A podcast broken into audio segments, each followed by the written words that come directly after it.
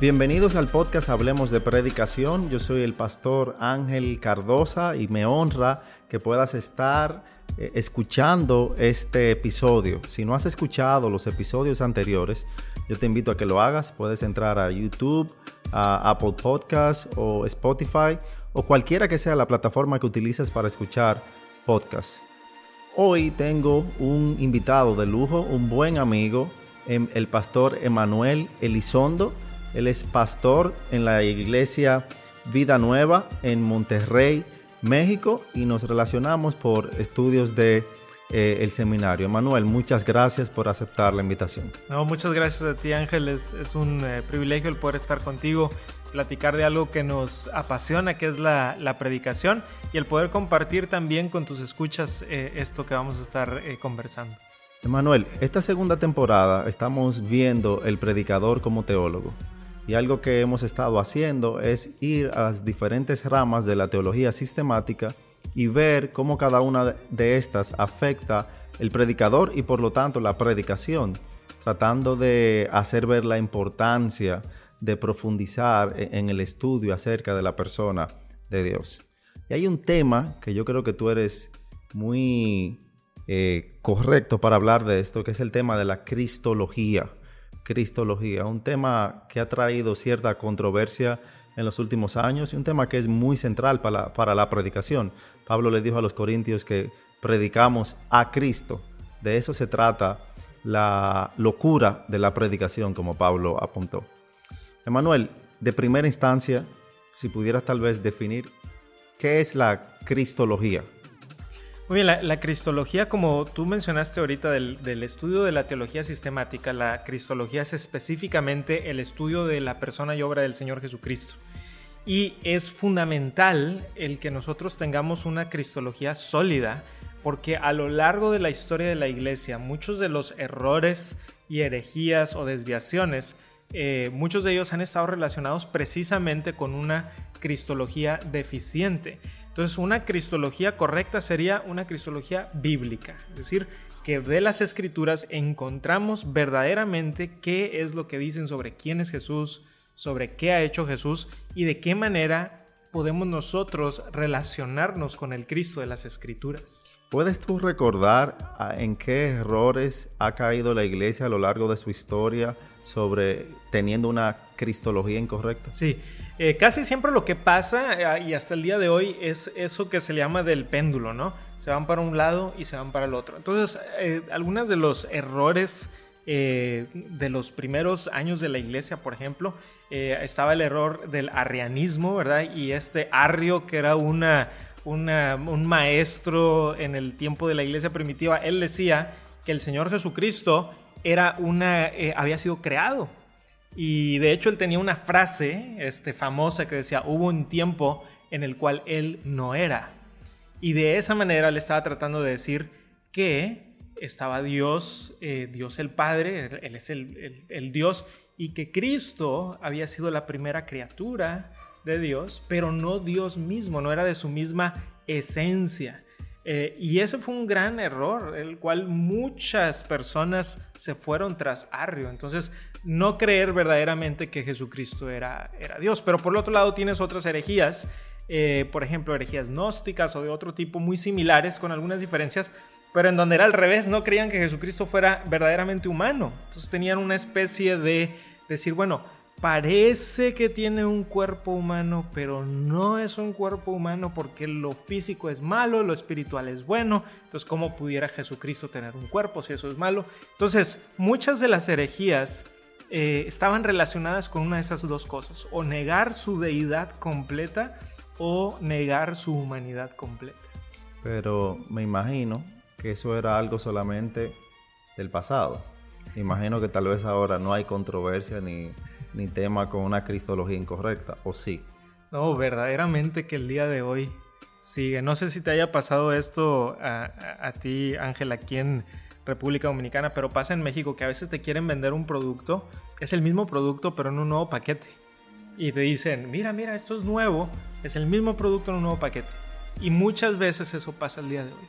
Es la misma herejía, pero en un nuevo paquete.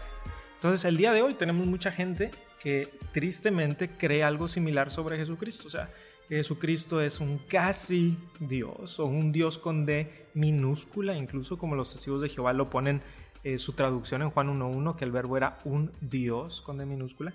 Entonces todas esas cosas eh, están sucediendo el día de hoy. Y no solamente eh, hay gente que cree que Jesucristo este, no es verdaderamente Dios, sino que también tenemos otros tipos de pensamientos como místicos, en donde la gente vea a Cristo como una especie de gurú, como, ¿verdad? Todas esas nuevas ideas de que eh, soy espiritual pero no religioso. entonces, también son errores de cristología. Entonces, están muy vigentes el día de hoy. Sí, sabes que algo que yo veo muy frecuente es que se vende a un Jesucristo diluido, aguado.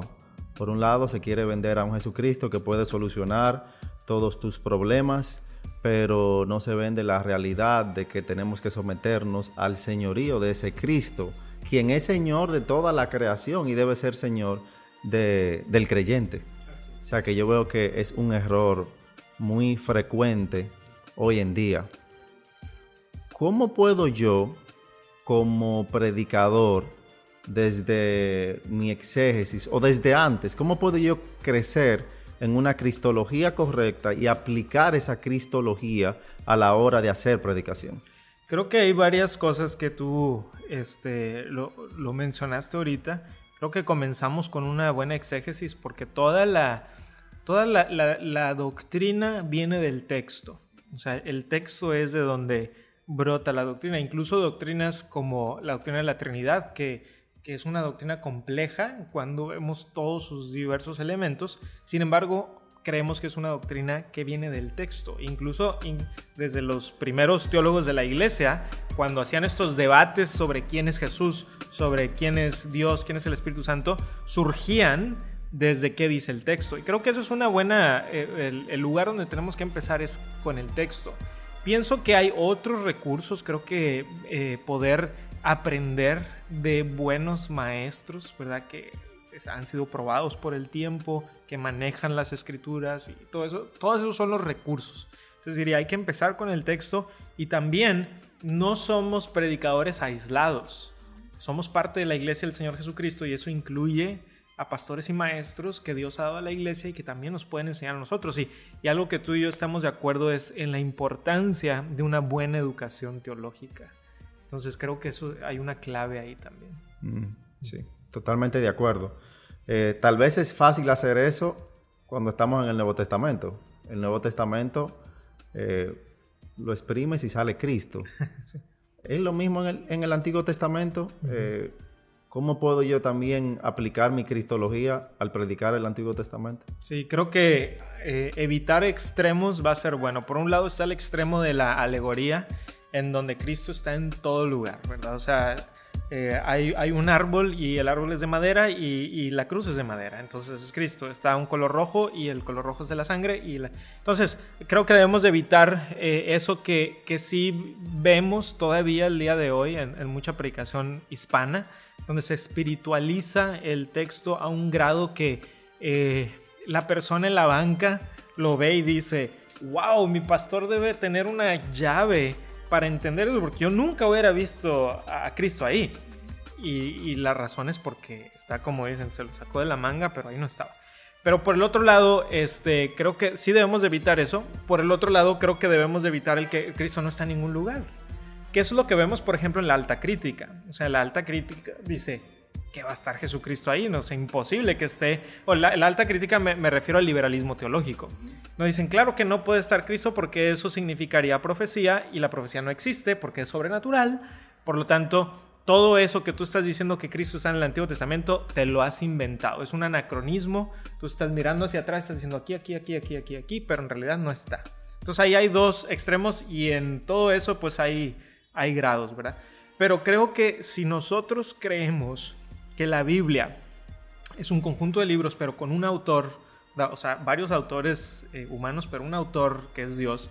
Entonces Dios está escribiendo un libro coherente que desde un principio nos está contando una gran historia y que esa historia comienza con la creación, pero termina con la restauración. Entonces, creo que la teología bíblica nos va a ayudar a entender eh, sobre Cristo. Ahora, estoy hablando de muy grandes rasgos, obviamente.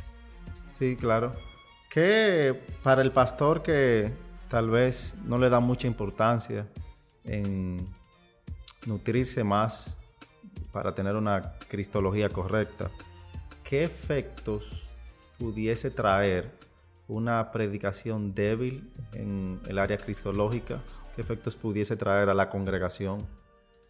Creo que los efectos son posiblemente devastadores y creo que lo hemos visto en, América Latina en donde se ha predicado lo que tú dijiste ahorita, un Cristo que no es el Cristo bíblico. Eh, a veces es un Cristo de la psicología eh, y luego psicología pop, o sea, ni siquiera algo profundo, es como que eh, está el, Cristo que es más como un gurú, está...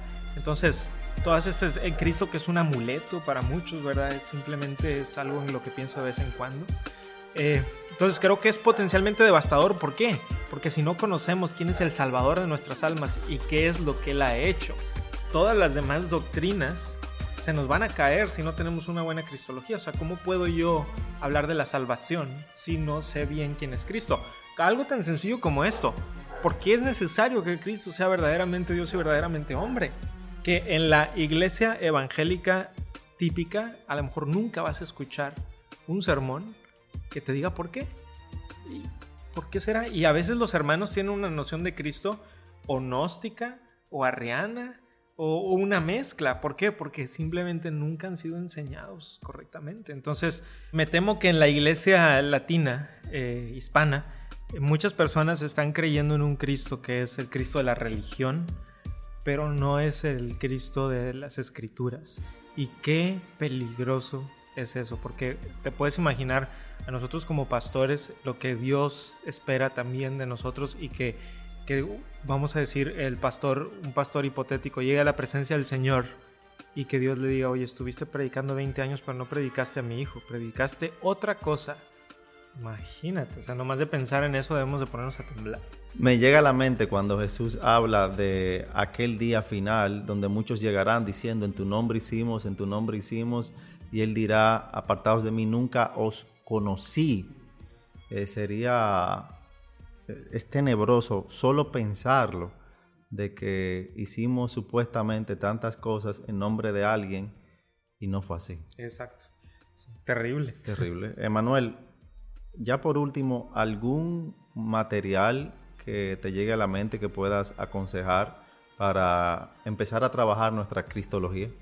Bueno, creo que hay eh, varios recursos que pudiéramos apuntar. Hay un nuevo libro, a ver si tú me ayudas, eh, Ángel, con el nombre del, doctor Abner Chau, que acaba de salir en ah, español. La hermenéutica eh, Cristotélica. Sí, bueno, uno es ese, la hermenéutica cristotélica, pero está otro que se llama la hermenéutica de los apóstoles. ese es otro. Y tiene una muy buena sección en donde habla acerca de eso. O sea, ¿por qué? Porque el día de hoy, sobre todo en el mundo evangélico, como, como tú sabes, hay, hay corrientes de interpretación eh, sobre cómo ver a Cristo en el Antiguo Testamento y hay ciertas variaciones. Y creo que algunos están en el campo de lo que pienso que es exegéticamente más conservador, pero igual hay variaciones. Y creo que ese libro tiene buenos, eh, buenas indicaciones, como para decir, mira, ten cuidado cuando ya te estás yendo para acá, o sea, mejor quedémonos aquí en la interpretación histórico-gramática teológica, pero cuidado cuando nos vamos allá, porque a veces es fácil deslizarse con buenas intenciones. O sea, no, uno no quiere este, predicar algo falso, pero a veces por el afán de decir, no, tengo que predicar a Cristo aquí, no sé dónde está, ah, ya sé, voy a... y dices algo, ¿verdad? Entonces creo que esos serían este, algunos eh, buenos recursos como para comenzar. Y lo otro, eh, creo que sería bueno tomar una buena clase de teología bíblica, por ejemplo. El día de hoy hay buenos recursos en línea, seminarios conservadores que tienen estos recursos incluso gratuitos muchas veces. Eh, y tú puedes ir y tomar una clase y a lo mejor te tomas, no sé, un mes y vas viendo los videos y cuánto puedes aprender en ese mes. Entonces... Sí, como punto de ayuda ahí, según eso que dices, en, los próximos episodios vamos a poner un episodio con el pastor Rafael Alcántara de la Iglesia Bíblica Sola Gracia. Él hizo un doctorado eh, que tiene que ver con teología bíblica, o sea que estaremos hablando específicamente de la teología bíblica. Emanuel, muchísimas gracias por aceptar la invitación. Me, honra de verdad que puedas acompañarme aquí. Y a ti que estás escuchando este episodio, yo te invito a que puedas escuchar y compartir los episodios anteriores. Recuerda, estamos en YouTube, Spotify, Apple Podcast o cualquiera que sea la plataforma en la que escuchas podcast.